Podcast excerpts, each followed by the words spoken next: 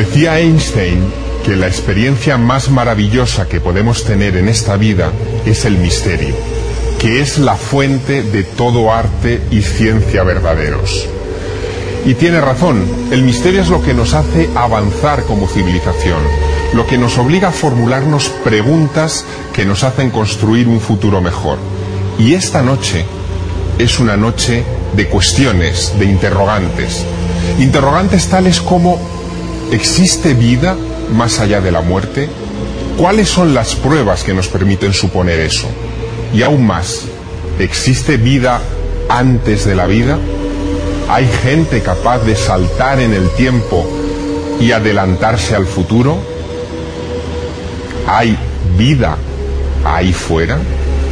De todo ello vamos a hablar esta noche, pero permítanme que empecemos con un interrogante que marca el principio de todo buen enigma.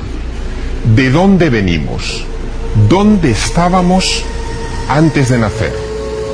Si ustedes fueran budistas, probablemente ya tendrían la respuesta. Hay millones de personas en todo el mundo que creen que antes de nacer habían vivido ya en otros lugares. Uno de ellos fue el lama Yese. En 1984, a punto de fallecer en Los Ángeles, anunció que se reencarnaría en un occidental. Y en 1985, en los primeros meses, nacía en las Alpujarras Granadinas un niño llamado Osel que pareció ser la reencarnación de ese lama. Osel es un tulku, un lama reencarnado, y su historia es de película. Esta es la historia del niño granadino Oselita Torres, reconocido actualmente como la reencarnación del maestro tibetano lama Tupten Yeshe. El lama Yeshe falleció en Los Ángeles, California, el 3 de marzo de 1984 a la edad de 49 años. Este es un caso en el que coinciden una serie de circunstancias fuera de lo común, que pueden mover a la reflexión incluso a las personas no creyentes.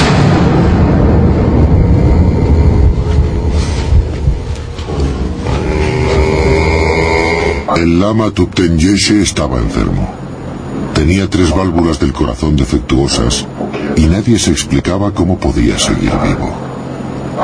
¿Podría acabar como delegado del Dalai Lama su misión en Occidente? Quizá la respuesta estaba en las misteriosas palabras que dirigió a los padres de Osel, mediante las cuales les anunciaba que después de morir no les olvidaría. En el futuro, les dijo, vendré aquí a hacer un retiro de muchos años. Dos meses después de la muerte del lama Yeshe, María quedó embarazada de Osel.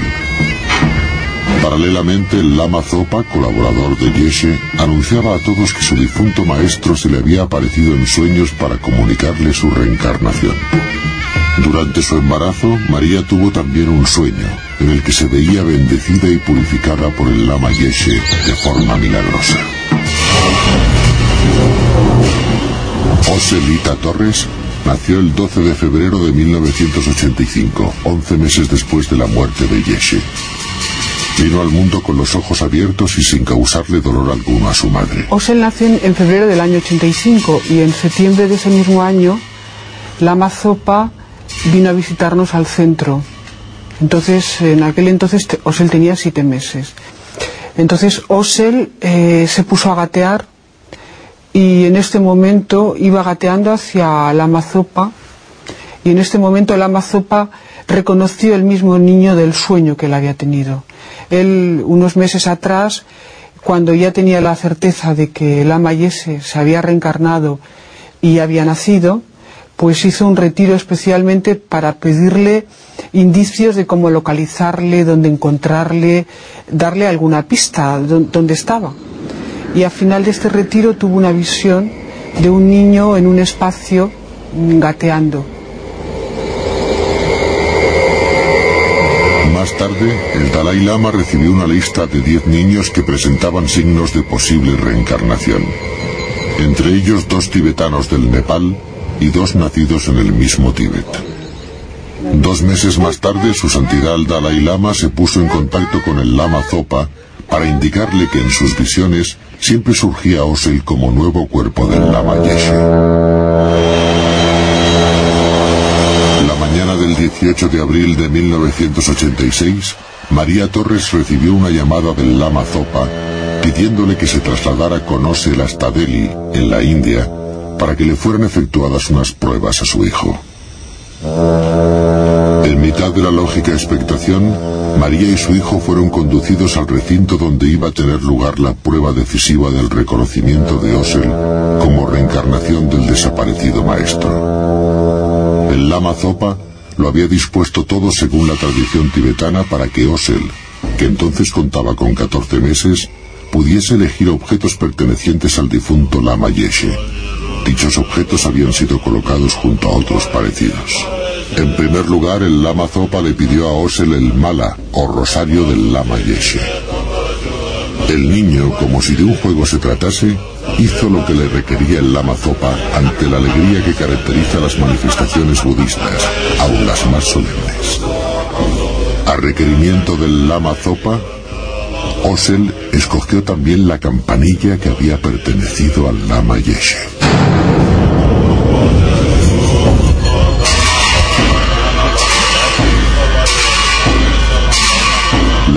Se convirtió en regocijo para los presentes. Se encontraban ante la culminación de sus deseos.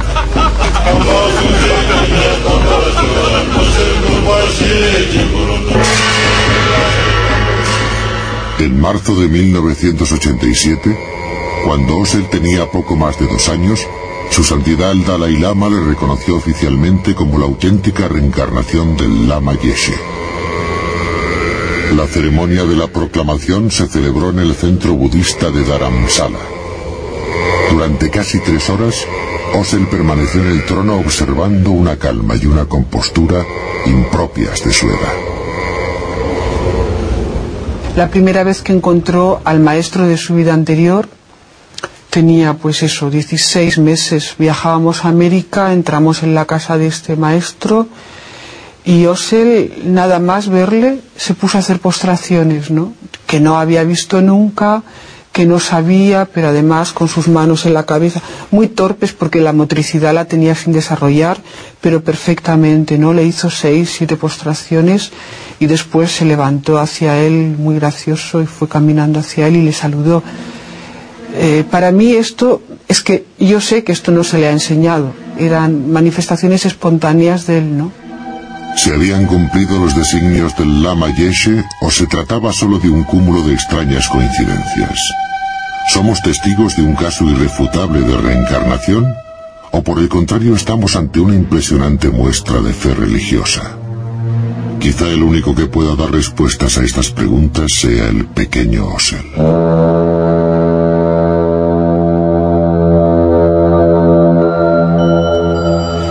El venerable lama Tensil Osel Rinpoche tiene hoy 22 años. Se llama Osel Ita Torres. Es un joven normal que quiere ser director de cine, que no viste de azafrán y que se ha alejado de la religión que le inculcaron al nacer. Sin embargo, la esperanza de los lamas es que regrese, que lo haga para acercar Occidente a Oriente, y en Oriente es donde más saben del fenómeno de la reencarnación. En 1991, la Universidad de Stanford condujo una interesante investigación en Sri Lanka. Descubrieron que muchos niños en edad preescolar recordaban vidas anteriores. Mucha de la información que daban esos niños pudo ser confirmada. Lo que quiero que vean es un documento excepcional. La investigación hecha sobre algunas de estas criaturas que recuerdan lo que fueron en otra vida y que incluso son reconocidos por las familias de su existencia anterior. La periodista del Rindigeratne cubre muchas noticias sobre reencarnaciones. La última se ha producido en un poblado de la selva, Petillagoda. En este caso, la pequeña Inoka de cuatro años afirma haber vivido antes. Por lo visto, cuando empezó a hablar, Inoka le contó a su madre, Rita Sriyani, que tenía otra familia que vivía en una ciudad llamada Minuwangoda. Dijo recordar que tenía dos hermanas y un hermano, y que vivían en un ambiente menos primitivo, en una casa con agua corriente y electricidad. La abuela de Inoka, Kiriyama, escuchó las historias de su nieta y finalmente decidió llevarla con ella a Minuwangoda. Los sacerdotes del templo budista de la ciudad quedaron intrigados, aunque no sorprendidos, ya que los budistas creen en la reencarnación. Pronto descubrieron que ocho años antes una niña de once años llamada Milani había muerto atropellada por una motocicleta. Tenía un hermano y dos hermanas que vivían en esta moderna casa. Todo coincidía con la descripción de Inoka. El padre de Milani recibe gustoso a Inoka como un miembro más de la familia. Bandú la acepta como una hija renacida. Las chicas dicen que Inoka conocía sus nombres la primera vez que fue a jugar con ellas.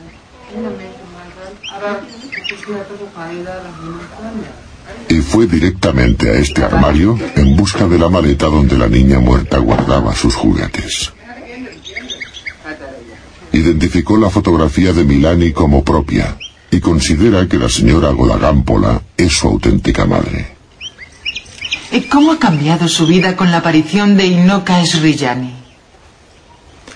Soy muy feliz, porque tenía cuatro hijos, perdí a una de mis hijas y la he recuperado.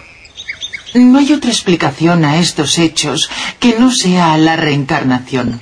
Porque, si no, ¿cómo se explica que una niña de Petillagoda, que está a seis millas de este punto, hable de una familia de Minuwangoda a la que jamás había conocido? Por lo tanto, debemos aceptar que se trata de un caso de reencarnación. Pero en Occidente también hay casos notables. Hemos rescatado del archivo uno de los clásicos. Ocurrió en Esham, en Gran Bretaña, en 1957, y partió de un drama. La familia Pollock pierde dos hijas, dos gemelas, en un atropello al salir de la iglesia un domingo eh, a manos de una conductora en estado de embriaguez. Un año más tarde nacen otro par de gemelas en esa familia y los padres están convencidos de que eran la reencarnación de las difuntas. Vamos a ver en qué se basaban. Una mañana de domingo la tragedia golpeó a John Pollock y a su familia. Sus dos hijas y un amigo fueron atropellados por un coche de camino a la iglesia. Cuando murieron, Jacqueline tenía seis años y Joanna once. Pero John Pollock no se desesperó ante el trágico suceso. Estaba seguro de que su mujer concebiría gemelas y de que las niñas volverían a nacer. En cuanto supe que estaba embarazada, comprendí que las niñas volverían. Contra todas las predicciones de los médicos, Florence Pollock dio a luz mellizas. Lo primero que noté cuando vi a las niñas fue que la más pequeña tenía una cicatriz que le cruzaba la frente hasta la nariz. Una cicatriz idéntica a la que Jacqueline, la menor de las niñas fallecidas, se hizo al caer de un pequeño triciclo cuando solo tenía dos años. La señora Pollock quedó asombrada cuando entregó a las mellizas las muñecas de las niñas fallecidas. En cuanto vieron las muñecas, una de ellas dijo, esta es Mary y esta es Susan, exactamente los mismos nombres que mis otras hijas les habían puesto. Fue ese tipo de cosas lo que hizo que cambiara por completo mi modo de pensar. La familia se había mudado después de la tragedia, pero en su primera visita a Hexham, las mellizas parecían recordar el paisaje. Paseábamos por Battle Hill en dirección a la iglesia de St. Mary que todavía no se divisaba. Y una se dirigió a la otra y le dijo, mira, la escuela a la que íbamos está ahí al lado y el patio está detrás. Lo curioso del caso es que en modo alguno podían haber visto la escuela, ni siquiera la iglesia. Eran tan pequeñas que no podían ver más allá del muro. Y tenían razón, claro, la escuela estaba allí. Fue realmente increíble. Tan seguros estaban los Pollock de que sus hijas habían renacido, que pronto la tumba de las niñas dejó de causarles aflicción. Aquí hay una tumba, pero no significa nada. Para mí traer flores a la tumba sería una hipocresía, porque no creo que estén aquí. No es más que un símbolo de dos niñas que vivieron y que han renacido. Es curioso, ¿verdad? Con todo lo que la ciencia y la tecnología han avanzado, seguimos sin saber nada de la muerte. Sin duda ustedes han escuchado hablar del túnel de luz, y con razón, en 1993, una encuesta realizada por el Instituto Gallup en los Estados Unidos determinaba que entre 12 y 15 millones de personas habían tenido esa experiencia de cuasi muerte y de haber visto en ese estado un túnel y una luz al fondo. En el año 2001 se determinó que solamente en hospitales de los Estados Unidos podían recogerse hasta 600 casos diarios. Nos enfrentamos a un fenómeno desconcertante, uno que precisa de testimonios. Testimonios como el de Ana Gardenias, el que les voy a ofrecer a continuación, en el que nos explica lo que a ella le ocurrió. De pronto pues me vi mm, como pegada al techo de una habitación y yo me vi al fondo de, de, una sala como muy pequeñita y pensé pues qué hago yo aquí arriba si también estoy ahí y no entendía lo que estaba sucediendo y antes de podérmelo preguntar dos veces pues tuve la sensación de que me tiraban desde el estómago hacia adelante y hacia arriba al mismo tiempo. Fue una sensación rarísima y bueno, empecé a um, circular por una especie de túnel y quedé ahí como flotando en medio de algo indefinido. No, no podía saber dónde estaba y pensé, pues, ¿qué hago yo aquí? ¿Y qué es esto? Y bueno, a ver qué pasa a partir de ahora. Y mm, al cabo de un rato vi un poco de luz en un punto como hacia arriba y a mi derecha y pensé, ¿qué puede ser esto? Y entonces, pues, mm, con el solo pensamiento de qué puede ser esto, voy a ver qué es, Mm, aceleré mucho, mucho y me dirigí a ese sitio y el punto de luz se fue haciendo cada vez más grande. Entonces mm, quedé dentro de, ese, de, ese, de esa gran cantidad de luz y cuando vi a la persona, porque para mí era como una persona, no recuerdo la cara, pero para mí era muy conocida, le dije pues con una emoción muy grande, oh qué ilusión, ¿cuánto tiempo hace que no te veo? Y le pregunté, ¿vengo para quedarme? Y me dijo que no. Movió la cabeza y me dijo que no. Y le pregunté, ¿por qué? Y me dijo, pues porque, por tus niños. Y entonces me enseñó una serie de personas que estaban mmm, detrás de él, eran como gente conocida, solo que no sé quién eran, ni lo supe entonces tuve la sensación que les conocía, o por lo menos les había visto en algún momento, pero no sé qué tipo de relación pude haber tenido con esa gente ni en qué momento.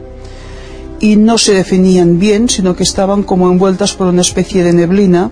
Entonces la sensación de volver en sentido inverso fue mm, acto seguido, vamos, una cosa pegada con la otra y no recuerdo la sensación de que me retrajeran hacia atrás. O sea, tuve la sensación ya de que me iba y me desperté en la habitación del hospital porque me estaban golpeando en las mejillas para que me despertara. Eh, la muerte no me da miedo y no pienso hacer nada para acelerar el proceso de mi próxima muerte. Cuando llegue, pues llegará. No sé cuánto tiempo voy a estar aquí, ni siquiera sé por qué estoy aquí, pero bueno, me volvieron para atrás, supongo que para educar a mis hijos, eso ya se ha cumplido, son mayores, no sé, tal vez me llegue pronto. ¿Se han fijado en ese cuadro oscuro de un túnel con unos ángeles dirigiéndose hacia la luz? Es uno de mis favoritos, pertenece a Hieronymus Bosch, el Bosco. Lo pintó hacia 1500 y ya él reflejó con exactitud lo que ocurre en estas experiencias cercanas a la muerte. La cuestión es, ¿qué hay detrás de la luz. Muchos se han preguntado por esa cuestión, pero pocos son los que nos han ofrecido respuestas. Las primeras comenzaron a vislumbrarse en 1848. Les propongo un pequeño viaje en el tiempo. Debemos trasladarnos a Hydesville, en Nueva York. Allí, unas niñas de apenas 12 y 13 años, eh, son protagonistas de un episodio singular. En la casa en la que viven comienzan a producirse ruidos, ruidos que parecen evocar la presencia de un fantasma, de algo extraño, algo sobrenatural. Las niñas no se asustan y tratan de jugar, de establecer una comunicación, un contacto con esas molestias. Establecen un código. Un golpe quiere decir sí, dos golpes quiere decir no. Y logran formular preguntas cada vez más complejas. Averiguan que el causante de los golpes es el espíritu de un buhonero. Acababa de nacer el espiritismo. El espiritismo, que es en la actualidad un movimiento a escala mundial, nació en esta casa de Hydesville, en el estado de Nueva York, en 1848. Kathy Fox y sus hermanas Leah y Margareta afirmaban estar en contacto con los muertos. Decían que los espíritus se manifestaban haciendo volar los muebles por la habitación y dando respuestas a ciertas preguntas. El espiritismo se difundió a ambos lados del Atlántico. Los mediums competían entre ellos en curiosas demostraciones. En América, Marjorie Grandon afirmaba poder materializar la mano de un espíritu. También exudaba un misterioso ectoplasma que supuestamente procedía de ultratumba. En Europa, en 1868 Daniel Hume sorprendió a sus amigos volando desde una ventana a otra de un tercer piso. Lo repitió en más de 1500 sesiones. Algunos mediums, como Florence Cook, dijeron poder conjurar a los espíritus para que se materializaran. El supuesto espíritu de una tal Cathy King fue fotografiado con claridad en una de sus sesiones. El eminente ocultista Sir William Crookes afirmó que el fenómeno era genuino, al tiempo que otros científicos, Sir Oliver Lodge, junto con Sir Arthur Conan Doyle, defendían el espiritismo en conferencias, revistas y libros. Desde los tiempos de las hermanas Fox las cosas han cambiado mucho. Ahora dicen que los espíritus se manifiestan a través de grabaciones electrónicas, mensajes de SMS, incluso a través del ordenador. Pero de todas las formas de espiritismo que conozco, hay una singularmente bella. Quiero que viajen conmigo a Brasil. Allí vive un medium psicopictográfico. Se llama Luis Antonio Gaspareto.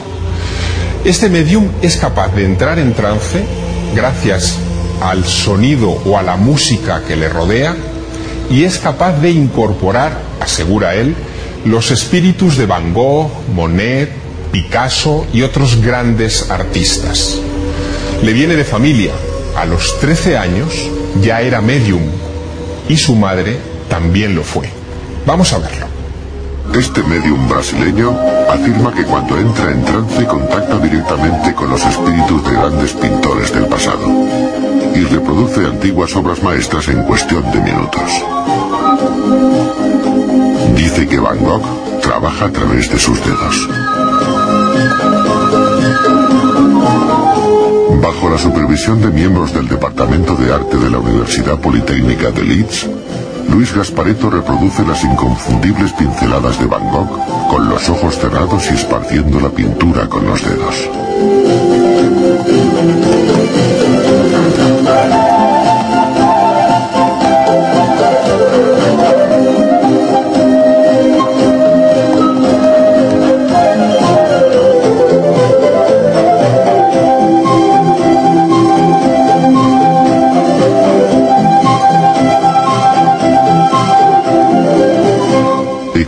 Cambia el aire de la música, cambia también su estilo de pintura.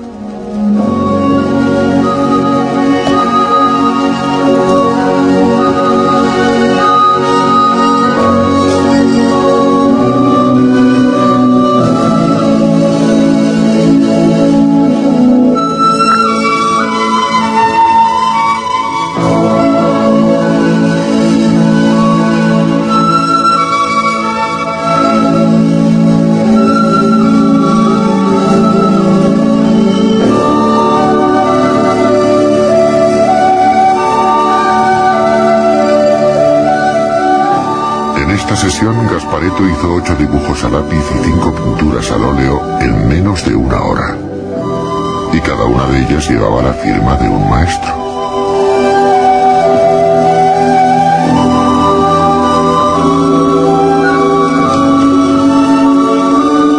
Pero, ¿convenció a los expertos?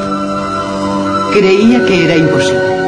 Ah, es fabuloso. Estas imágenes generan una duda. Si el espíritu de un gran maestro de la pintura puede poseer a un medium y ayudarle a ejecutar una gran obra de arte, ¿podría el espíritu de un cirujano ayudar a un medium a operar? Las imágenes que vamos a contemplar son crudas, pero necesarias.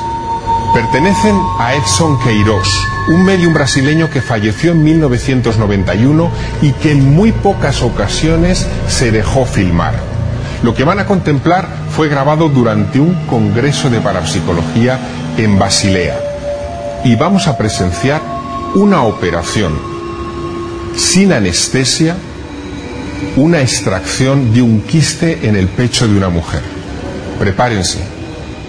Padre nuestro que estás en los cielos, reza el médico brasileño Edson Queiroz, un famoso medium. La plegaria le permite entrar en trance, un particular estado de conciencia mediante el cual parece convertirse en otra persona.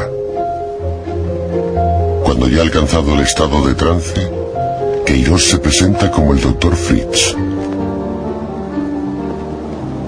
Más de mil personas, rodeado de médicos y científicos, el doctor Fritz se dispone a operar. Estamos en Basilea, en un congreso de parapsicología y ante las cámaras de la televisión. La primera paciente es una señora de Zúrich. Le han diagnosticado dos quistes en el pecho derecho. El diagnóstico ha sido confirmado por la doctora Studer, de la Clínica Central de Basilea. La doctora fue testigo de las operaciones y siguió después la evolución de los pacientes. El doctor Queiroz, alias doctor Fritz, usa en sus operaciones en estado de trance un bisturí, unas tijeras y unas pinzas. Lo que resulta sorprendente es que el paciente está completamente despierto y libre del efecto de cualquier narcótico, y que el material no está desinfectado. Por otro lado, la pérdida de sangre es escasa.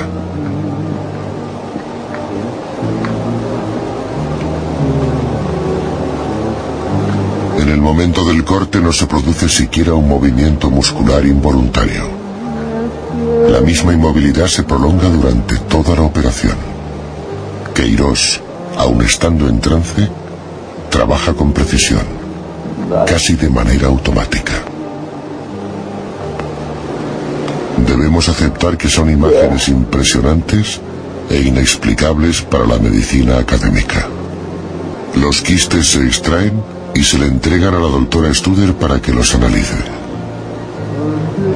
El corte no es cosido ni desinfectado. Bastan una gasa y unos esparadrapos. La paciente se levanta y el doctor Fritz autoriza a los periodistas a entrevistarla. ¿Le ha hecho daño? Ha sido como ir al dentista. ¿Durante toda la operación? Sí, durante toda la operación. ¿Desea añadir algo más? Solo mi agradecimiento por haber vivido esta experiencia, por haber sido operada por el doctor Fritz a través del doctor Queiroz. Dígame, durante la operación estaba en un estado de somnolencia, estaba como No, tal estaba completamente consciente. Eh, ¿Ha oído al doctor Fritz cuando ha invitado a los médicos a acercarse Sí. a la camilla? Sí, lo he oído todo. El doctor Fritz se retira lentamente y el doctor Queiroz sale del trance recuperando su fisonomía y actitud habituales. No recuerda nada de cuanto ha hecho. Seis semanas después, los pacientes del doctor Fritz fueron nuevamente controlados por la doctora Studer de Basilea. La herida no ha supurado. Los bordes de la misma se han cerrado muy bien. Es una cicatriz normal. Incluso podría decirse que mejor que otras cicatrices. Sí, la herida ha cicatrizado perfectamente y sin complicaciones. ¿Quién es el doctor Fritz? El médico del más allá que se manifiesta a través de Queiroz y otros doctores espiritistas.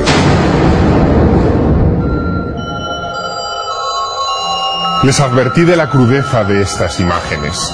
El doctor Edson Queiroz practicó cientos de intervenciones similares durante los 12 años que estuvo en activo en Recife, en Brasil, y siempre llamaba poderosamente la atención de los expertos que él practicaba estas operaciones en un ambiente de falta de asepsia total, ni siquiera desinfectaba el bisturí con el que operaba. Pero hay mucho más, mucho más porque el doctor Queiroz siempre dijo que la clave de estas operaciones estaba en la fe que ponían los pacientes y de fe del poder de la fe y de lo mucho que podemos hacer con esa fuerza hablaremos a vuelta de publicidad.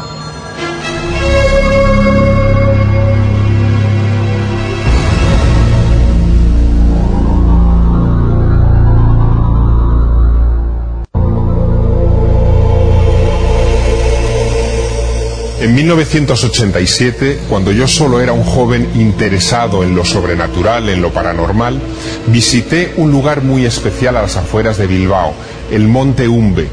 Era un lugar, un bosque bien espeso, al fondo del cual había una fuente con una cruz blanca bastante siniestra.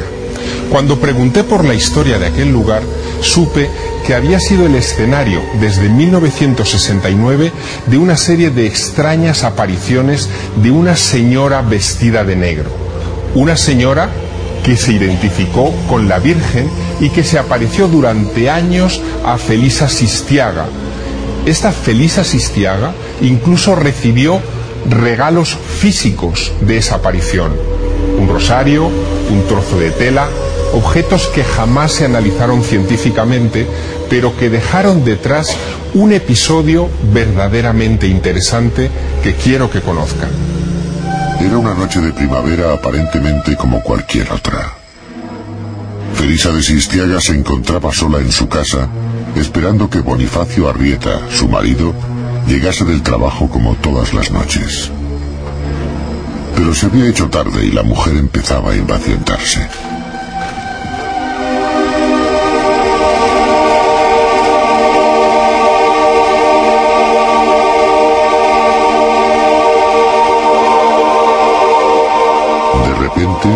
Ante Felisa se acababa de manifestar una extraordinaria aparición que la mujer no dudó ni un instante en identificar como la Virgen María. La aparición se desvaneció misteriosamente sin haber pronunciado ni una sola palabra. En marzo de 1969, 28 años después de su primera aparición, la Virgen se presentó de nuevo ante la vidente. Lo hizo cuatro veces seguidas, una vez al mes.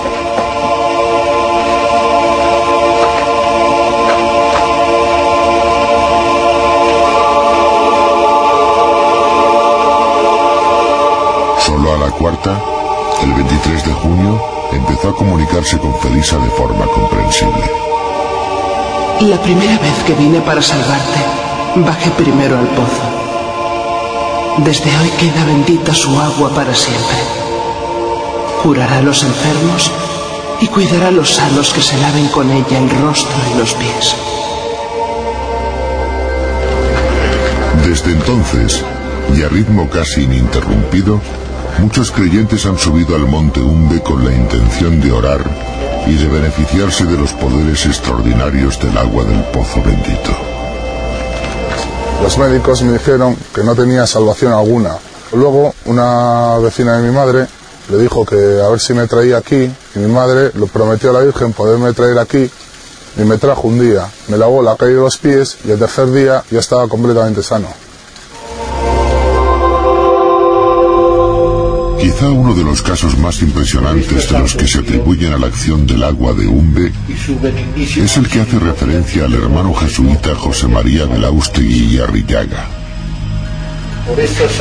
El religioso había ingresado en la Policlínica San Antonio de Bilbao, víctima de una trombosis con edema cerebral y hemiplegia del lado izquierdo.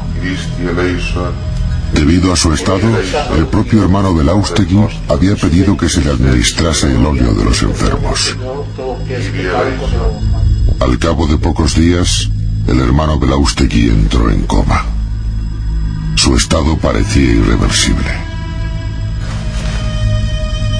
El hermano Pascual Uribarri, que le acompañaba en sus últimos momentos, decidió administrar al enfermo el agua milagrosa de Umbe. Al día siguiente, cuando llegó con el agua milagrosa, al hermano Uribarri le pareció que el hermano Belaustegui estaba muerto. Aún así, efectuó con el agua de Umbe las abluciones tradicionales sobre la cabeza y los pies del cuerpo aparentemente sin vida del hermano Belaustegui. Al cabo de unos instantes, el hermano Uribarri cayó en una especie de letargo del que despertó alarmado. El religioso experimentó una sensación extraña. Algo había cambiado en el entorno. Pero lo que más le sorprendió fue que la mano que sostenía ya no estaba entre las suyas. Aunque forma parte de la leyenda popular, todo parece indicar que sobre esta aparente resurrección se ha corrido un tupido velo. ¿Qué hay de cierto en las apariciones marianas? ¿Qué fenómenos intervienen en la curación de enfermedades? ¿Es la fe un agente generador de extraordinarios poderes? Además de las curaciones sin explicación que rodearon las apariciones del monte Umbe, esa señora del manto negro nos legó otro misterio. Anunció a la vidente, a Felisa Sistiaga, que antes del cambio de dos papas, y estamos hablando de 1969, una extraña niebla cubriría todo el planeta. La gente no podría verse las caras en la calle a plena luz del día y dijo que eso solamente sería el anuncio de una gran catástrofe. Felisa Sistiaga murió en 1990 sin ver cumplida su profecía. Otros tuvieron más suerte, como el genial Nostradamus, un médico provenzal del siglo XVI que nos legó más de 1174 poesías, cuartetas, que hoy son consideradas algunas de las profecías más desconcertantes de la antigüedad. Anunció cosas que sucederían hasta el año 3797 y nos dejó una pequeña profecía en uno de sus libros, en un almanaque publicado en 1566. En la fecha que correspondía al día de la muerte del propio Nostradamus, este vidente dijo, los grandes morir. Anunció probablemente su propio óbito, quizá la más dolorosa de las profecías que puede hacer un vidente. Vamos a ver qué más dijo. A mediados del siglo XVI, Nostradamus, un renombrado médico y astrólogo francés, decidió poner por escrito las extrañas visiones que había recogido mediante ocultos poderes creyó que se trataba de premoniciones del futuro. Casi mil predicciones han llegado a nosotros. Su fama se extendió con gran rapidez tras la publicación del primer volumen en 1555.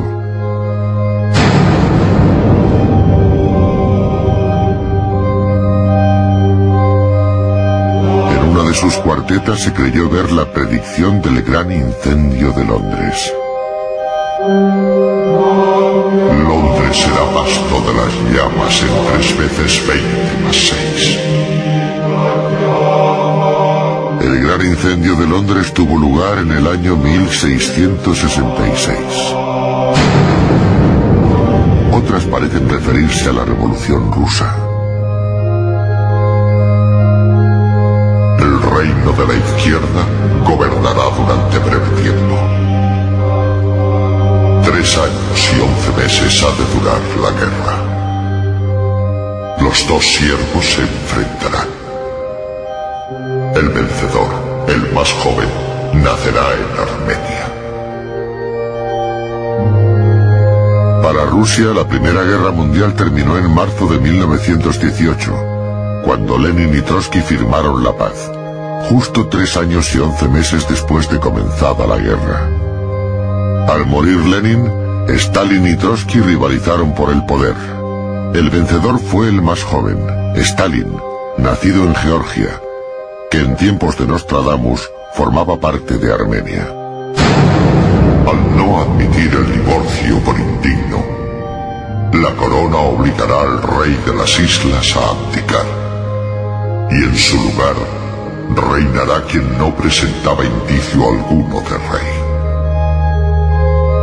El rey Eduardo VII de Inglaterra abdicó por el amor que sentía hacia la señora Simpson y pasó el resto de su vida en el exilio. Uno de los grandes llegará a España y causará una herida que sangrará por tiempo, llevando ejércitos por altas montañas, destruyéndolo todo. Finalmente, gobernará en paz. Esta cuarteta parece referirse al hecho de que Franco volara desde Canarias, el Teide es la montaña más alta de España, para unirse a las tropas de África donde inició la guerra civil. Acabada esta, gobernaría en paz hasta su muerte. Quienes defienden que Nostradamus poseía un notable don para la profecía siempre citan dos ejemplos, Napoleón y Hitler. Ambos nombres, aun siendo predichos por Nostradamus, fueron disimulados o escritos en clave. Un emperador de Francia nacerá cerca de Italia y costará muy caro al imperio. Se maldecirá a quien con él se alíe y se le considerará menos príncipe que carnicero.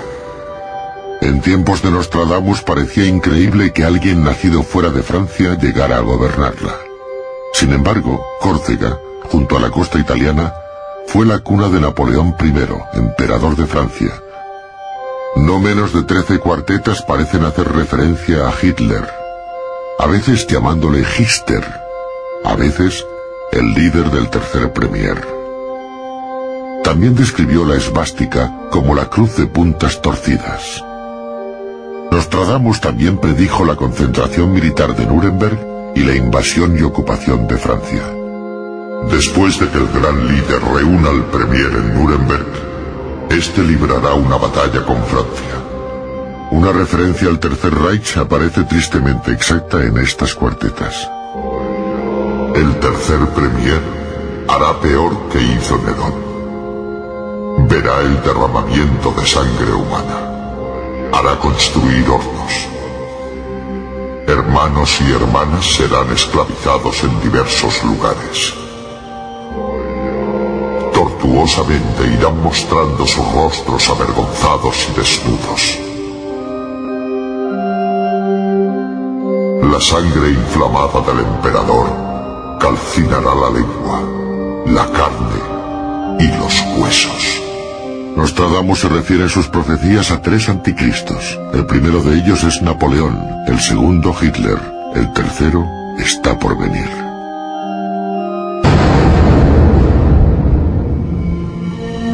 Algunos expertos en profecías dicen que ya tenemos respuesta para quién es ese tercer anticristo. ¿Recuerdan ustedes estas imágenes? Ocurrieron hace nada, el 11 de septiembre de 2001.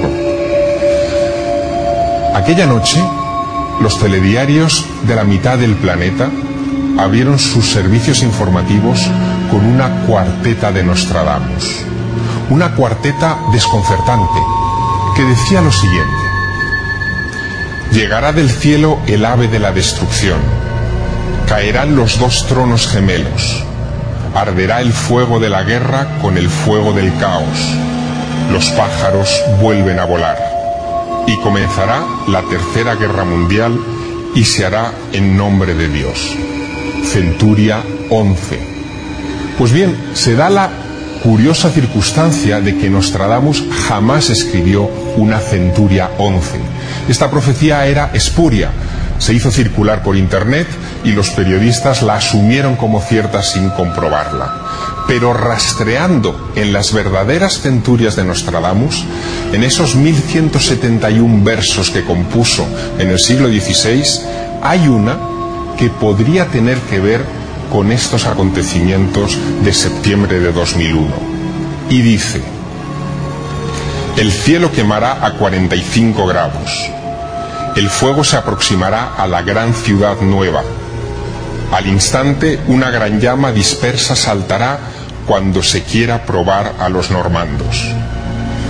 Nueva York está a 41 grados de latitud, muy cerca de esos 45 grados que dice Nostradamus en este texto. Y la ciudad nueva puede interpretarse con cierta facilidad como Nueva York.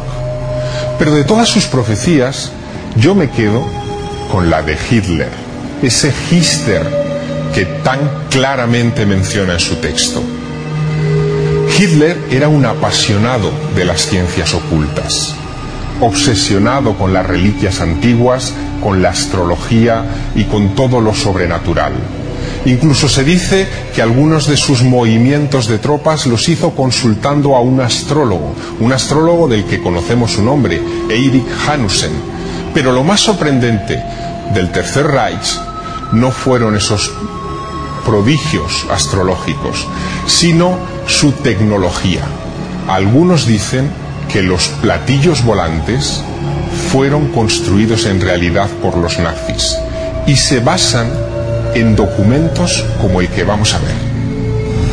Según informes secretos recientemente descubiertos, el Tercer Reich poseía una tecnología tan avanzada que le permitió construir platillos volantes de origen terrestre.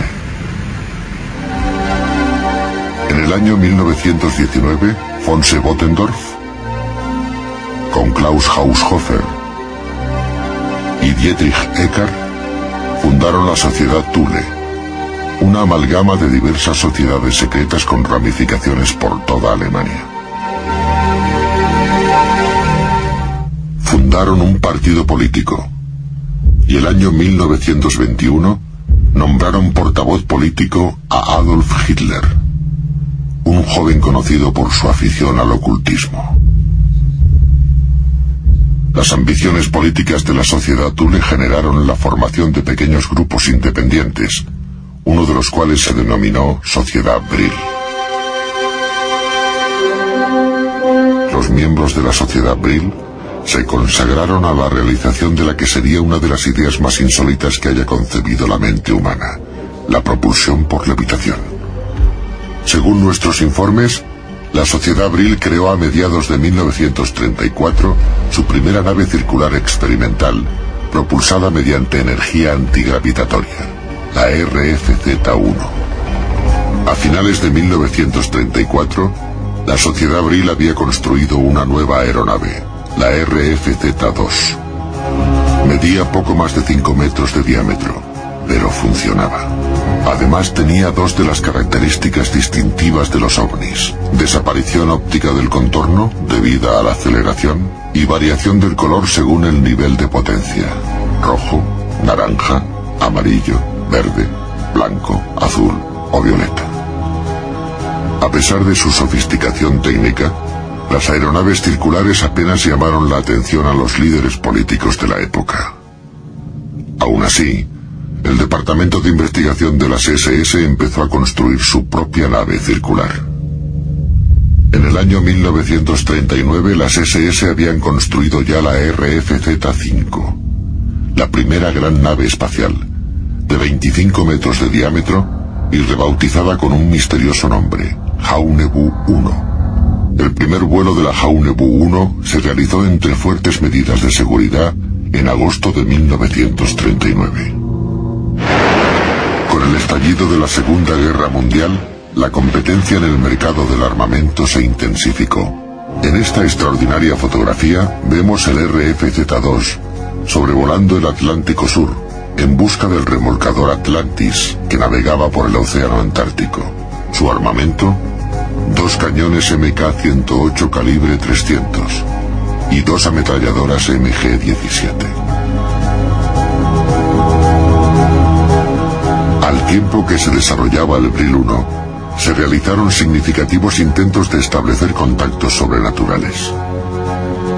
Y ya existían planos para la construcción de una nave mucho mayor, el Brill 7.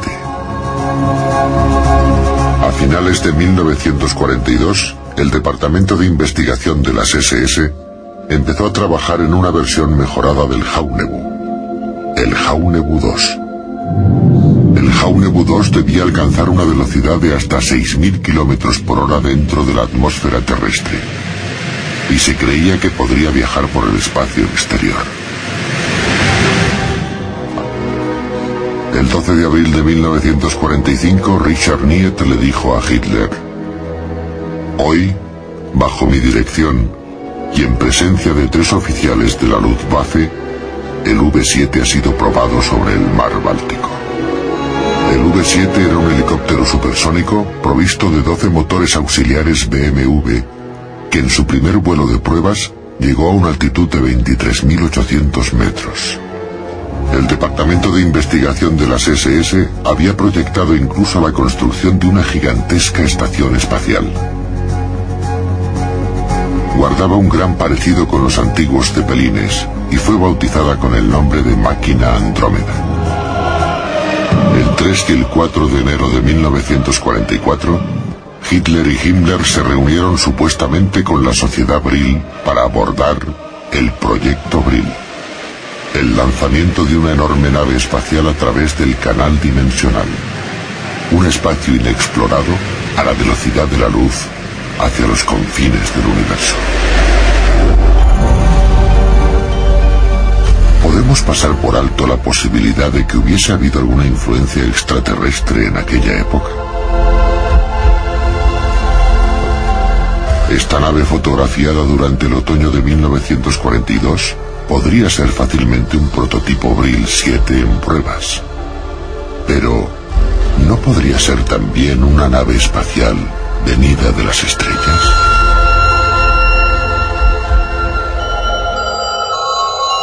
Déjenme mostrarles unas fotografías y contarles una pequeña historia. Siete años después del final de la Segunda Guerra Mundial, en los Estados Unidos, un hombre llamado George Adamski, un astrónomo aficionado de California, fotografió estos desconcertantes objetos. Aseguró haber tomado incluso contacto con sus tripulantes, unos seres de aspecto humano y cabellos rubios que le dijeron que procedían de Venus. Finalmente es muy probable que todo fuera un montaje, pero ¿son montaje también las imágenes de los nazis? Es verdad que en torno al tema ovni hay mucho fraude, pero también hay casos verdaderamente desconcertantes, como el que les quiero proponer. El 11 de noviembre de 1979, aquí, en España, vivimos uno de los casos más extraordinarios que se encuentran en los archivos de los investigadores un vuelo charter con 109 pasajeros a bordo, tuvo que desviarse de su ruta entre Valencia y las Islas Canarias porque era acosado por un ovni. Lo vemos. Un supercarabel procedente de Salzburgo y con destino Tenerife y Las Palmas se dispone a emprender el vuelo. Se trata del vuelo charter JK297 de la compañía TAE. Un vuelo que no llegará a su destino. Y que en cambio cruzará la borrosa frontera que separa lo conocido de lo inexplicable.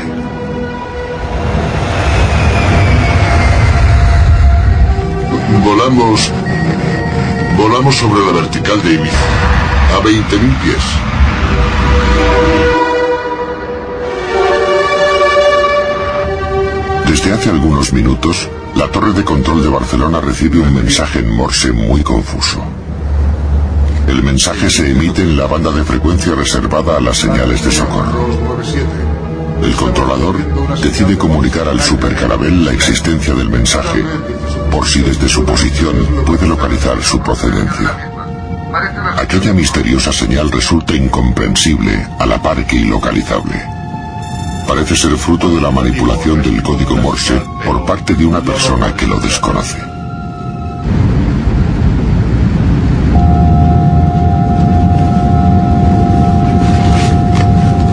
Todo en orden.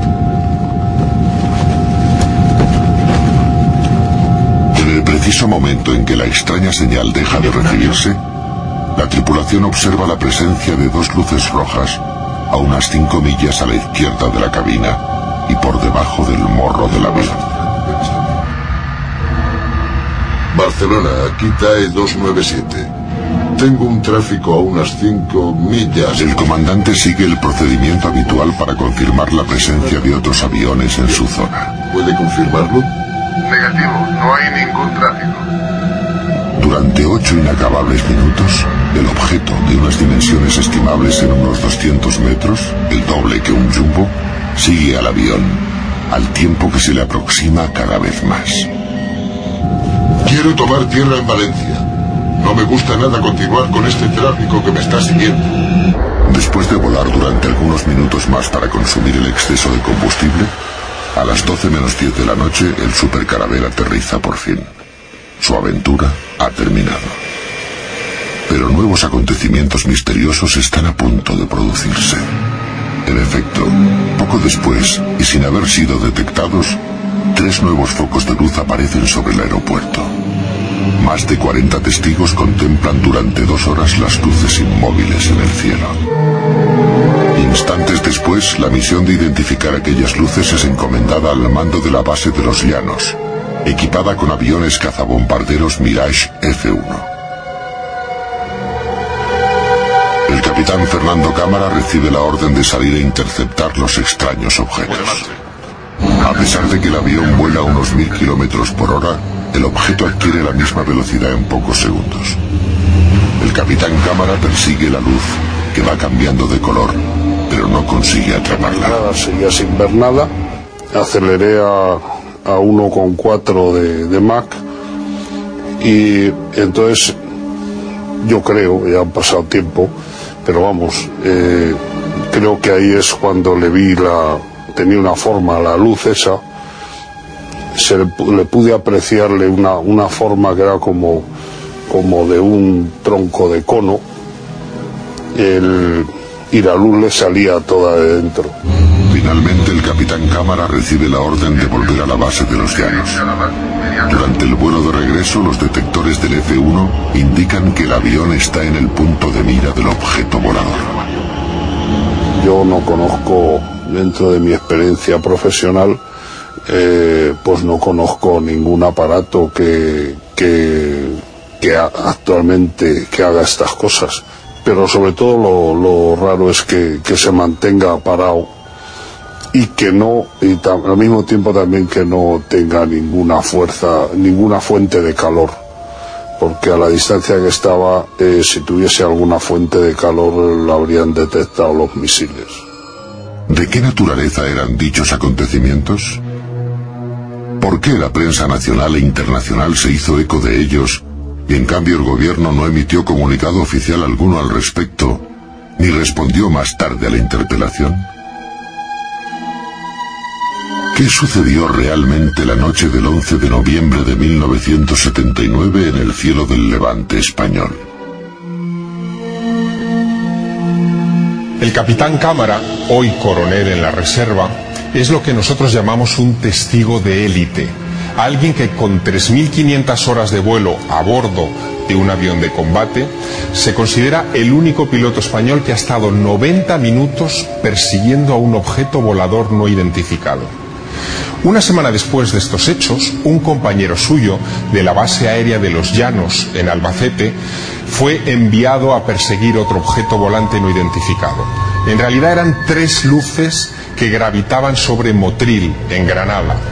Al aproximarse a ellas, en el canal 11 de UHF, con el que recibía las órdenes, escuchó las voces de unos niños que le decían, hola, ¿cómo estás? Hola, hola. Inmediatamente abandonó la persecución y el expediente de ese incidente todavía no ha sido desclasificado. A vuelta de publicidad volveremos con otros enigmas aún más desconcertantes.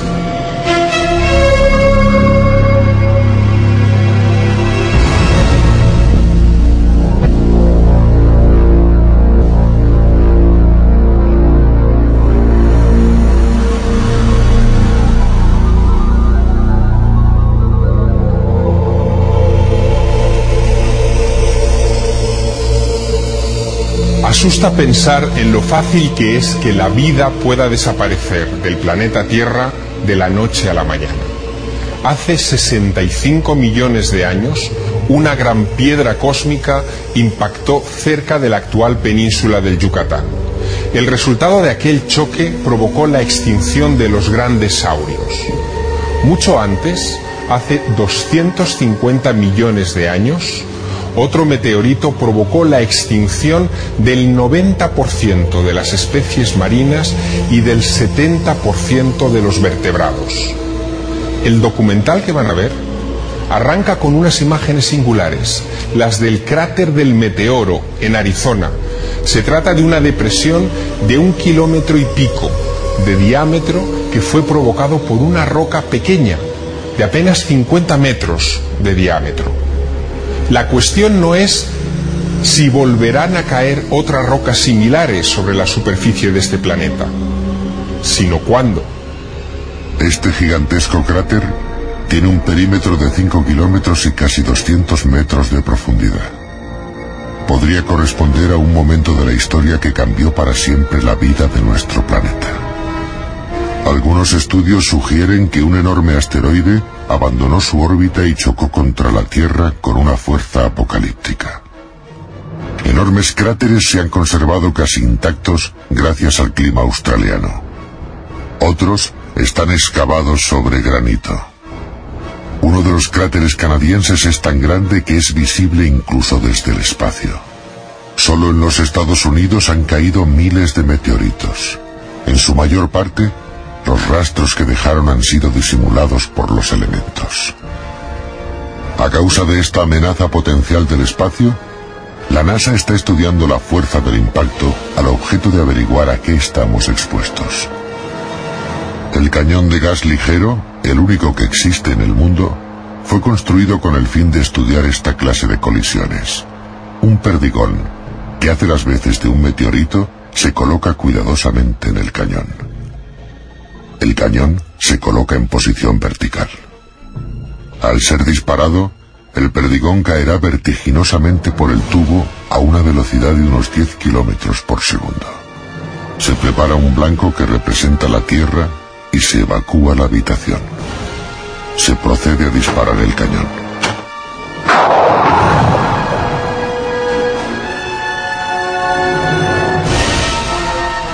El blanco presenta un aspecto muy parecido al cráter de un meteorito.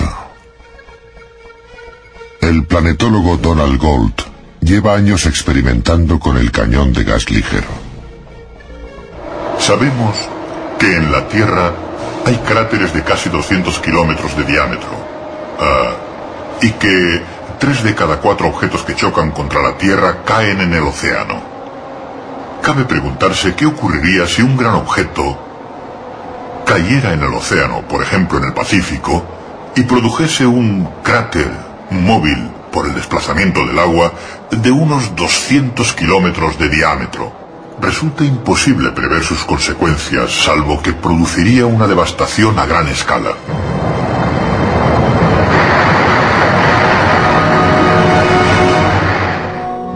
Últimamente ha resurgido la vieja teoría que defiende que el impacto de un meteorito podría originar el fin del mundo. Los científicos jamás han conseguido entender la brusca desaparición de los dinosaurios hace 65 millones de años.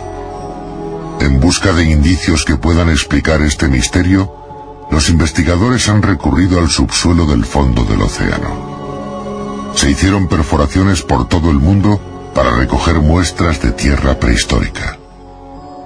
El estrato de barro corresponde al suelo en el que vivían los dinosaurios. Un estudio más riguroso realizado mediante técnicas microfotográficas reveló resultados sorprendentes.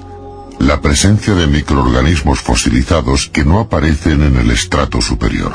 Una prueba evidente de una extinción repentina. Las investigaciones prosiguieron en unos laboratorios de Berkeley, California. El científico Frank Casaro sometió las muestras a complejos análisis computerizados.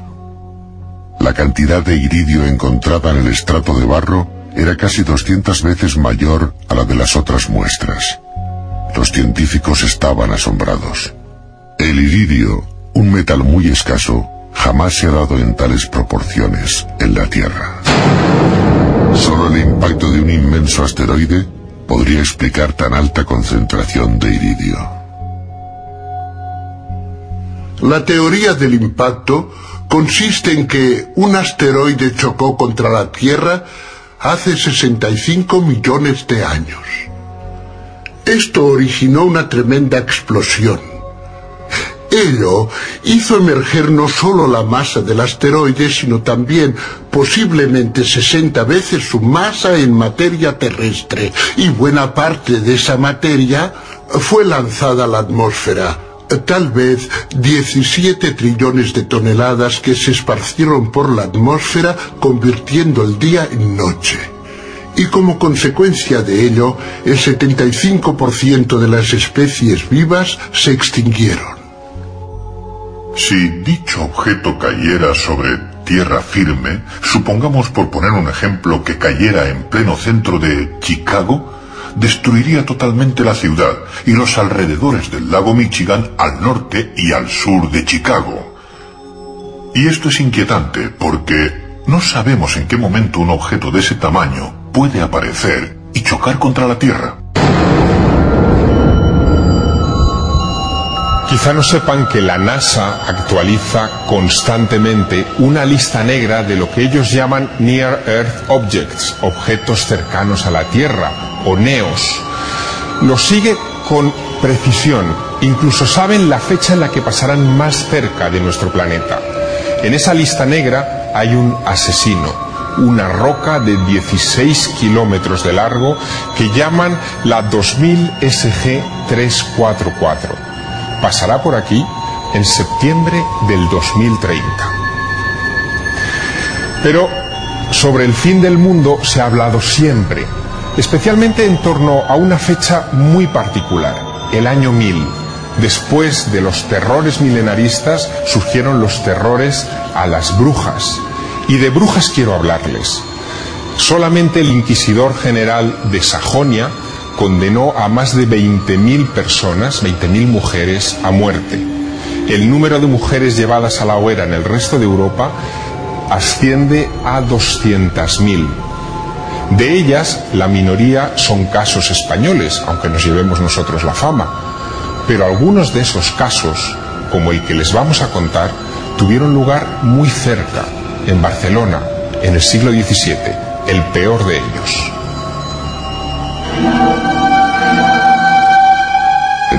1619 España sufría las consecuencias del desastroso reinado de un monarca abúlico y exageradamente religioso, Felipe III. La despoblación del país era un fenómeno lamentable y obedecía a tres causas. Las terribles epidemias de peste que asolaron campos y ciudades en 1600, la emigración de personas jóvenes a América en busca de riqueza y la ruinosa expulsión de los moriscos, que habían sido los artífices de las huertas de Valencia y Murcia. En esta época de hambre y violencia social, en España, al igual que en el resto de Europa, se intensifica la caza de brujas. El populacho y el clero achacan a las brujas muertes rituales de niños, maleficios a ganado y cosechas, enfermedades terribles y conjuros que anulan la virilidad. En solo dos años, más de 300 acusados de brujería mueren ahorcados. Entre los siniestros personajes de la época destacaron los cazadores de brujas. Estos iluminados vagaban por los caminos en busca de hombres y sobre todo mujeres que se comportaran de modo sospechoso. De esta manera fue detenida y llevada ante la Inquisición Ana Ferrer, hija de Carlos Ferrer, vecino de Caldas de Montbui. ¿Quién te instruyó en las artes de la brujería? Dinos sus nombres. Fueron la Juana del Mas de Campí y María la Tuerta. Ellas me ordenaron adorar al diablo. El brazo secular procederá a la detención de las inculpadas. Y tú, desgraciada, cuéntanos todo lo sucedido en pública confesión. La infeliz declaró que por las noches se sentía presa de una extraña inquietud desde que su prometido, un joven leñador conocido como Albert Cansureda, murió a manos de unos bandoleros. Poco después del trágico suceso, Ana fue captada por las dos mujeres y accedió a su invitación de participar en un aquelarre. Las comadres Juana y María le aseguraron que si bebía de la pócima del diablo y se ungía con un ungüento mágico, podría participar con ellas en una ceremonia satánica. Entonces cesarían todos sus males e incluso podría volver a ver a su prometido y escuchar su voz. La muchacha cayó bajo los efectos narcotizantes de la pócima que le dieron a beber, hecha a base de arsénico, punto de amapola y aceite de serpiente. Y a continuación se durmió. Se encontraba en compañía de las dos mujeres en una siniestra cueva apenas iluminada por el fuego de teas y velas. Juana y María realizaban todo tipo de sortilegios y habían bebido también de la pócima, alcanzando un estado de alucinación y ebriedad propicio para la celebración del aquelarre. Empezaron la invocación del maligno bajo el nombre de Belcebú, nombre divulgado y reconocido como el del demonio de los aquelarres. ¡Belcebú!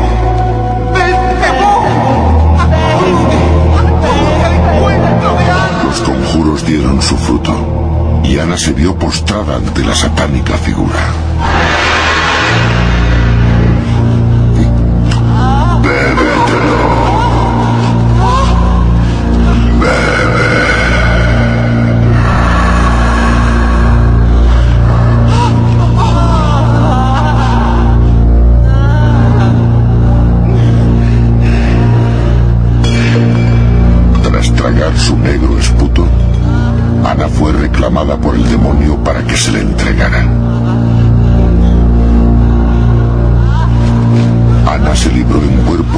Al diablo. El aquelarre se había consumado.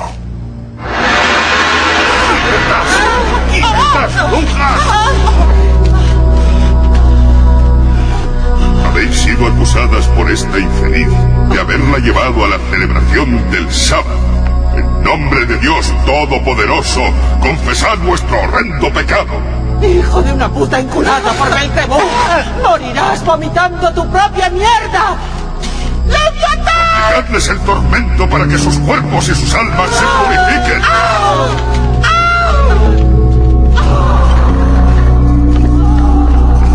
Juana y María fueron torturadas y habrían de acceder enseguida a confesar sus delitos y aun aquellos que nunca habían cometido. Muchos hombres y mujeres, jóvenes o viejos, todos ellos pobres y la mayoría ignorantes, murieron de este modo en aquellos tiempos. El caso de Ana Ferrer, ubicado en la Cataluña del siglo XVII, es tan solo un ejemplo ilustrativo, en modo alguno aislado ni demasiado remoto en el tiempo. ¿Con qué oscuros propósitos se alimentaba el odio popular?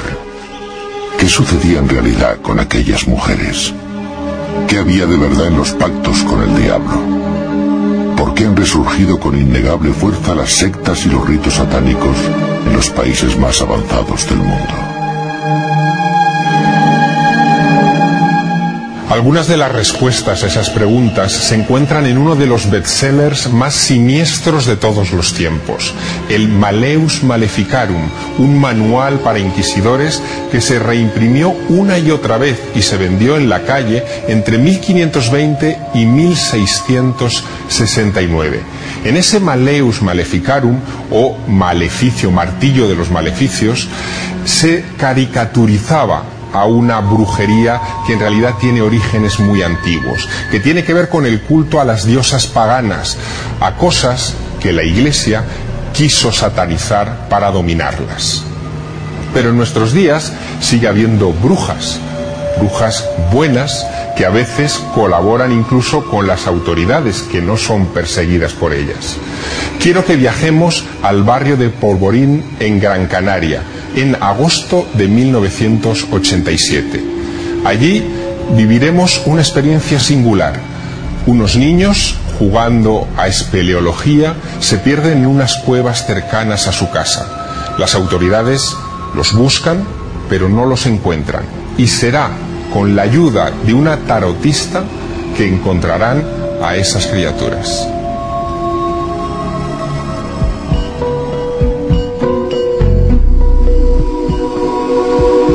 Las 4 de la madrugada del martes 18 de agosto de 1987, los vecinos del barrio del Polvorín de las Palmas de Gran Canaria despertaban sobrecogidos por luces centelleantes y atronadoras sirenas. Afortunadamente, su sobresalto pronto se convirtió en alegría, porque en realidad aquellas luces y aquellas sirenas no anunciaban alarma alguna, sino todo lo contrario. Significaban el final de la pesadilla que el vecindario había vivido desde el sábado anterior.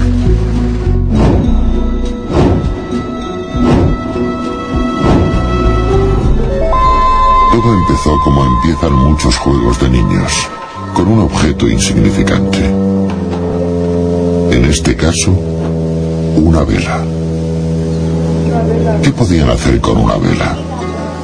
Podían meterse en la cueva de los picones, pero se la conocían al dedillo. De modo que decidieron ir más lejos. La cueva de Pimpam era mucho mayor, y desde que el viejo curandero que la habitaba se había marchado, Nadie del barrio se había atrevido a adentrarse en ella. Mientras uno de los pequeños fue a buscar al quinto miembro del grupo, los otros tres se metieron en un almacén y reunieron el material que estimaron necesario.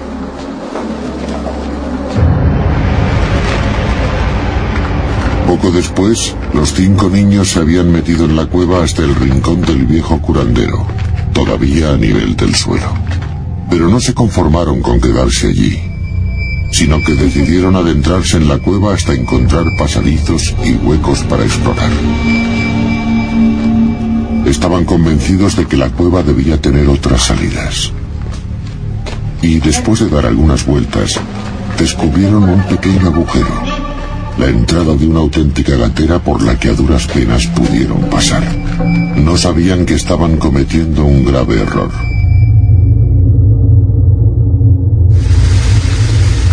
La primera expedición de búsqueda, organizada por Protección Civil y la Policía Nacional, se inició en la madrugada del domingo. Buena suerte. Mientras los niños proseguían en su desesperado camino hacia ninguna parte. Pero una pregunta empezaba a fraguarse en sus mentes infantiles. ¿Conseguirían salir algún día de la cueva? Los especialistas descendieron por la chimenea por donde habían bajado los niños. Pero pasaron de largo la pequeña entrada por la que se habían introducido. Al cabo de unas horas, los miembros del grupo de rescate, agotados por el esfuerzo, dieron por terminada la búsqueda. Estaban absolutamente convencidos de que los niños no se encontraban en aquella cueva. Y sin embargo, allí seguían exhaustos, hambrientos y vencidos por el cansancio. Hilda, la cuñada de dos de los niños perdidos, se empeñó en visitar a Lidia Padrón, la vidente, e insistió en pedir su colaboración de un modo más directo, mostrándole un periódico con la noticia. Lidia Padrón se concentró intentando conectar con los niños. En un estado de gran alteración, la vidente confirmó que veía a los niños y que les veía atrapados, aunque no estaba segura de dónde se encontraban.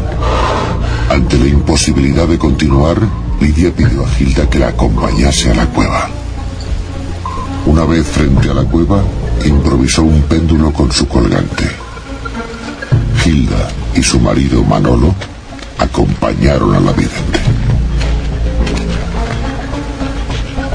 Poco después, Lidia confirmó que los niños continuaban vivos y se encontraban en el interior de la cueva. Manolo propuso organizar un nuevo grupo de rescate.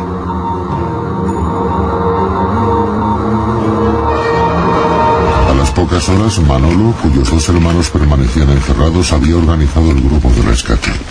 Su mujer, la vidente y el grupo de tres jóvenes convenientemente equipados entraron en la cueva. De las dos mujeres, Solo Lidia continuó con el grupo de rescate. Pero en un momento determinado, algo hizo que se detuviese. La vidente acababa de descubrir el pequeño agujero por el que se habían metido los chicos. Ante la imposibilidad de pasar por él, decidieron seguir otra ruta que pudiese llevarles al mismo lugar. A las dos de la madrugada del martes, más de 50 horas después de haberse perdido, y aunque las autoridades habían descartado encontrarles allí, los niños pudieron ser hallados sanos y salvos. Cuando ya los encontraron es como si se hubiese tranquilizado todas la- las energías y, y fue cuando ya el dolor de cabeza se me desapareció, que fue ya cuando supe realmente que los niños habían aparecido, aunque todavía no los había visto. Los niños del vecindario del Polvorín debieron su salvación a la insistencia de una mujer a la que se le reconocen unos poderes nada comunes. ¿Saben cómo lo hizo? ¿Saben cómo esta vidente trabajó? Le pidió a sus padres una prenda de los chiquillos y con esa prenda en las manos dijo que sentía las vibraciones y que podía sintonizar con ellos. Después utilizó el péndulo, lo puso sobre un mapa y les encontró. Si quieren saber más cosas y enfrentarse a otros enigmas, aguarden hasta después de la siguiente pausa publicitaria.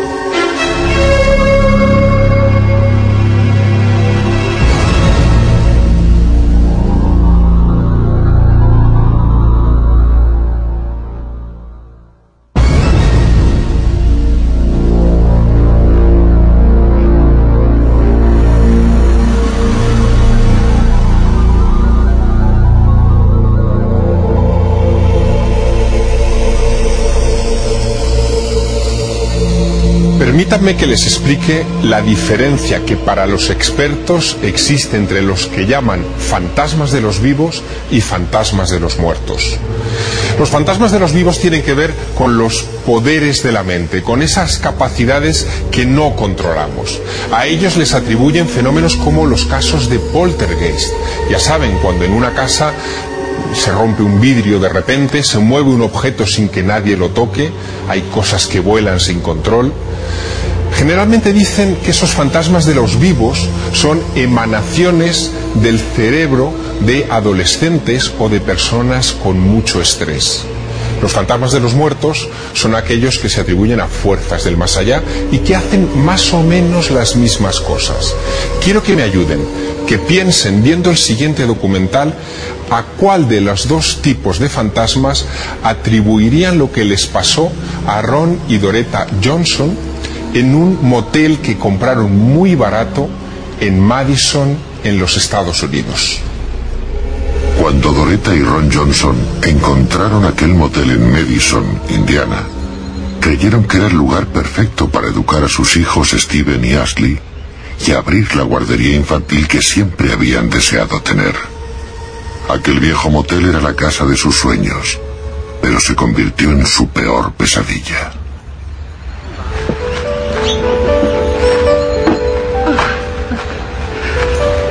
Todavía no entiendo que haya aceptado nuestro precio. A veces los sueños se hacen realidad.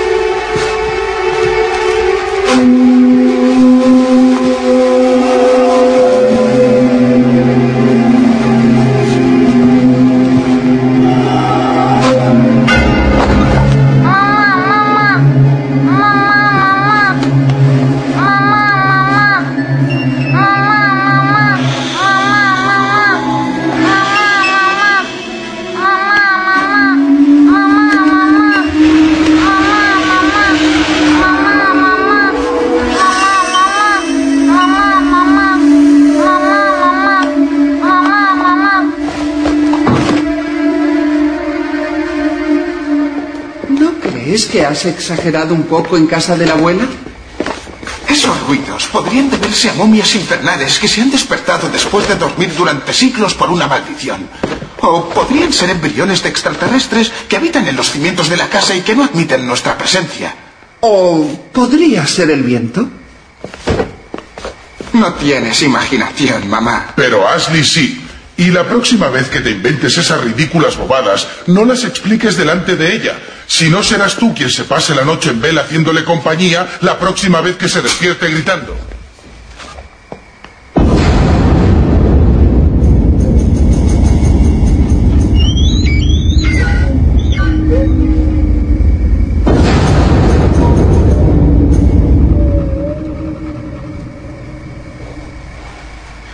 ¿Qué decías, papá? Vamos, hijo. Hay pájaros que entran volando en las casas, chocan contra las paredes y... Sí, eso decían en la peli de Hitchcock y ya sabes cómo acabaron. Ya basta, Steven. Ron, lleva a la niña a la cama. Y Steven y yo limpiaremos un poco el salón.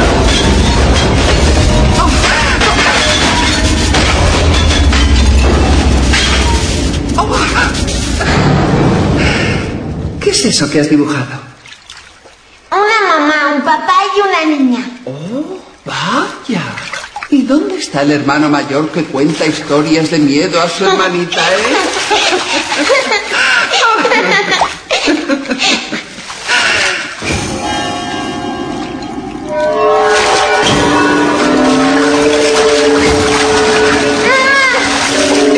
¡Sal del agua! ¡Ron! ¡Ron, Steven, corre! ¿Qué pasa? ¿Qué pasa? En el baño, ve a ver.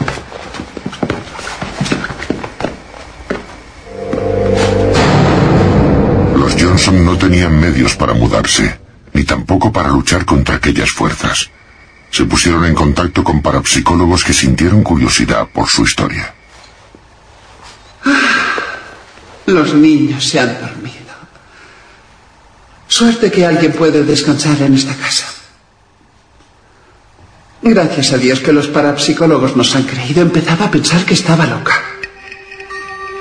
Ahora tendremos a sartén por el mango. A ver qué les parece esos malditos fantasmas. Doreta.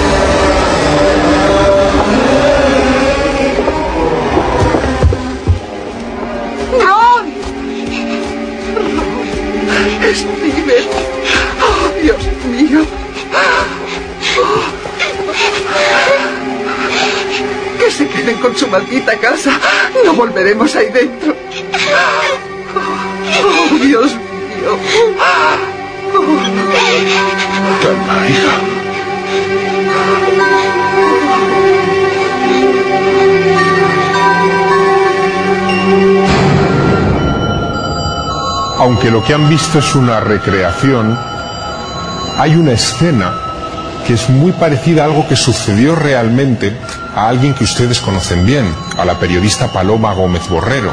Después de entrevistar a un famoso exorcista en Roma, en la habitación en la que ella trabajaba entró un pájaro y llenó todas las paredes de sangre. Esa sangre todavía puede verse, yo la vi hace poco en una de mis visitas a Roma. Lo que quería contarles también es que en los Estados Unidos existen incluso guías de viaje en las que se especifica qué motel está encantado y qué motel no. Hay de todo, pero es interesante comprobar cómo la categoría de esos moteles con fantasma eh, se clasifican entre uno y cinco fantasmas. Me gustaría que en, ese, eh, en esas guías se incluyeran también los colegios encantados. Viajamos ahora hasta Austin, en Texas. En ese estado, en 1989, unos obreros eh, reciben el encargo de derribar un colegio que está en estado de abandono. Cuando empiezan las obras comienzan a escuchar voces extrañas, la maquinaria empieza a estropearse, incluso llegan a reclamar la presencia de un sacerdote para que bendiga el lugar antes de proseguir con la demolición. Vean lo que ocurrió. La escuela elemental de Metz existió durante 75 años, pero en el otoño de 1990 las exigencias del progreso obligaron a su demolición. Para Morris Torres y su hermano Gabe, echar abajo la escuela era pan comido. Para ellos y para Joe, su padre, que estaba al frente del negocio, aquel era un día de trabajo como otro cualquiera. Estaban equivocados, muy equivocados. Bueno, por lo visto todo está en orden. Bien, vamos a decírselo a tu padre y manos a la obra. ¿Qué es eso? Parecen niños. Ah, ¿Qué estarán haciendo aquí? ¿Hay alguien?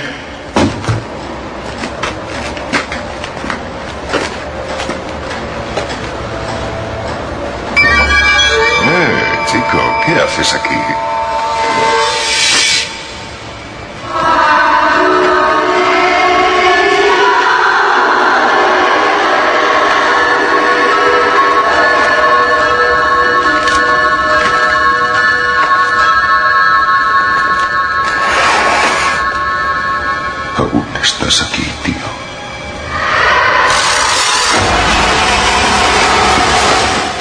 Dentro hay algo. De acuerdo. ¿Qué queréis? ¿Que llame a los cazafantasmas? ¡Oídme todos! Vamos a echar abajo este montón de piedras, Miguel. Vamos, manos a la obra.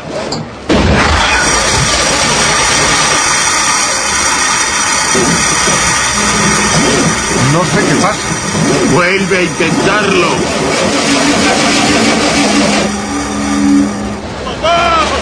¡Ven! ¡Socorro! ¡Auxilio! ¡Vamos, echadme la mano!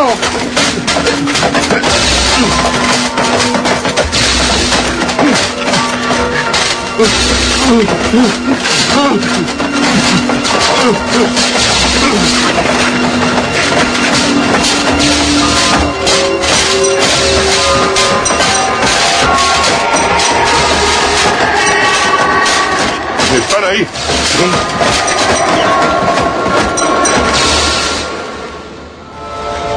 Un día me llamó una mujer, una tal Elaine Ireland.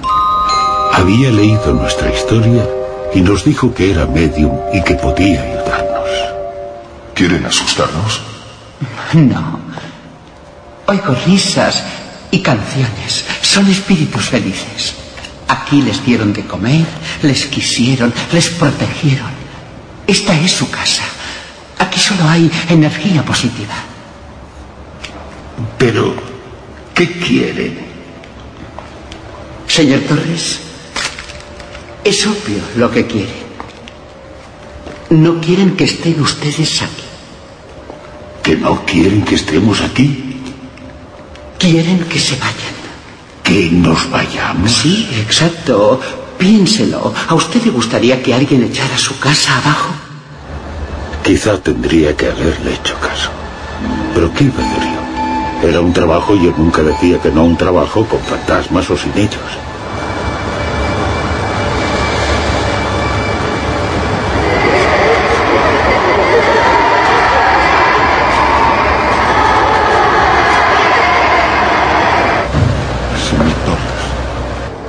No puedo volver ahí dentro. Otto, No. No quiero entrar, no puedo. Tengo el presentimiento de que si entro me pasará algo malo. Quizá. Pero si no entras, te juro que te pasará algo peor. Quedarás despedido.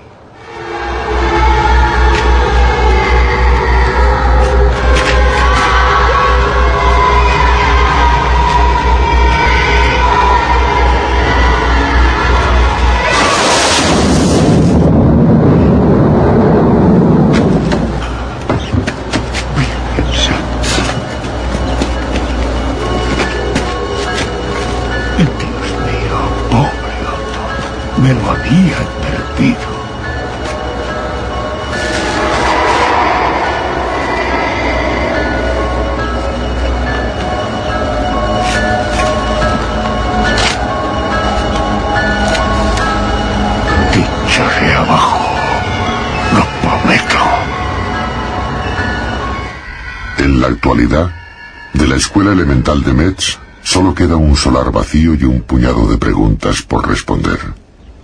Después de la demolición, Joe Torres arrancó un árbol del patio de la escuela y lo plantó en el jardín de casa de su hija.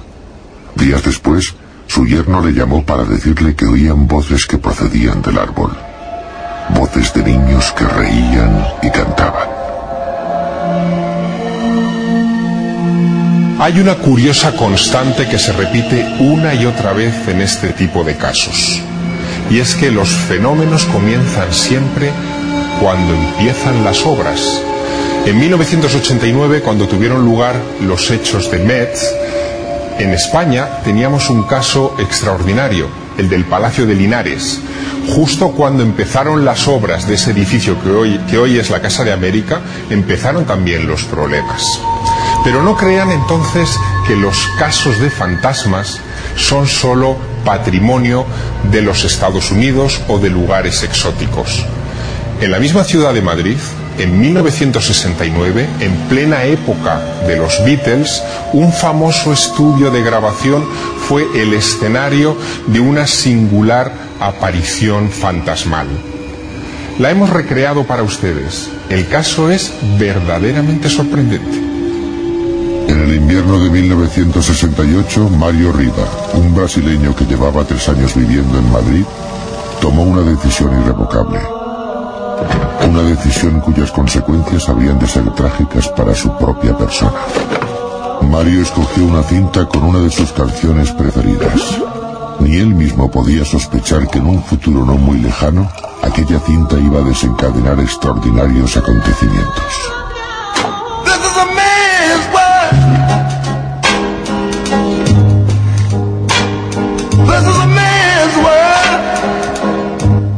Mario no tenía familia y nadie pudo dar razón de los motivos que le impulsaron a darse muerte.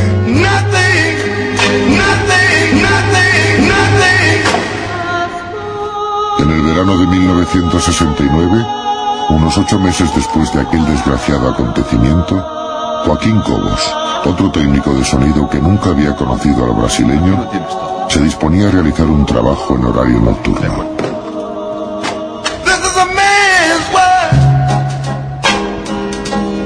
Partir de aquel momento iba a ser testigo de unos hechos de difícil explicación.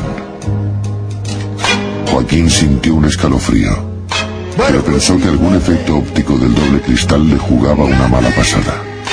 Sin embargo, la música sonaba distorsionada.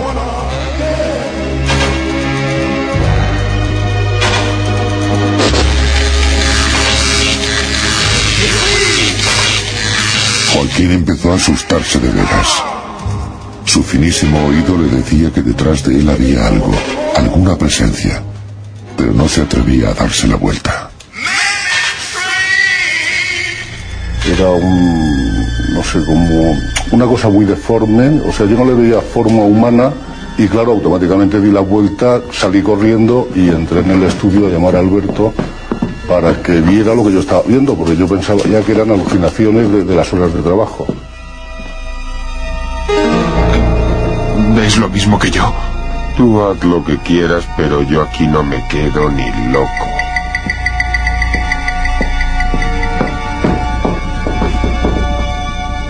Desde aquel día nadie en los estudios volvió a hablar del asunto. Joaquín estaba convencido de que de alguna manera la cinta era la causante del fenómeno.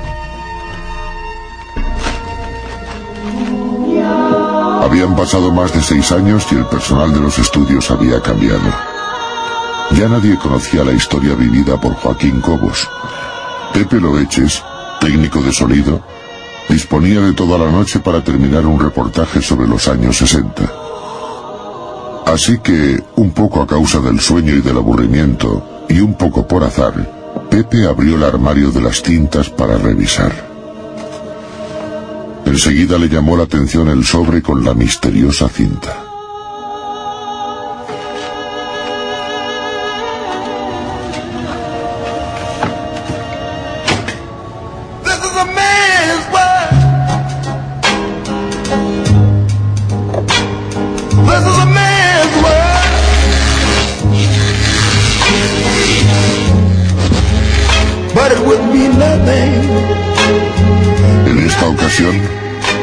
Reacción del testigo frente a la extraña presencia fue distinta a la que se diera años atrás.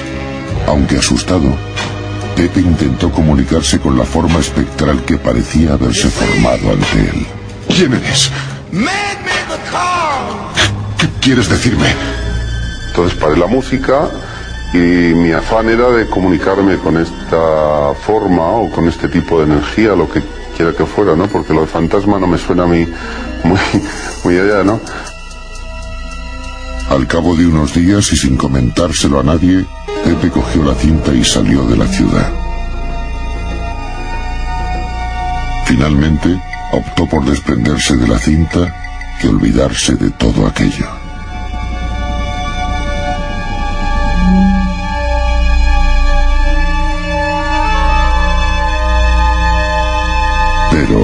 No iba a resultarle tan fácil.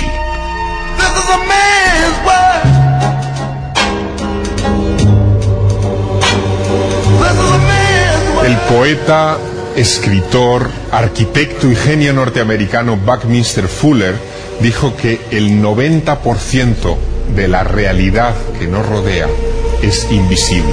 Y tal vez ahí, en ese reino de sombras que nuestros sentidos no son capaces de percibir, se encuentre la respuesta a muchos de los fenómenos que hemos visto aquí esta noche. Permítanme un consejo, recordarles una frase de Aimé Michel, un filósofo experto en metafísica e investigador de ovnis francés. Él decía que ante estas cosas hay que tener la mente abierta, hay que estar abierto a todo, pero no creer, no convertir en dogma de fe nada.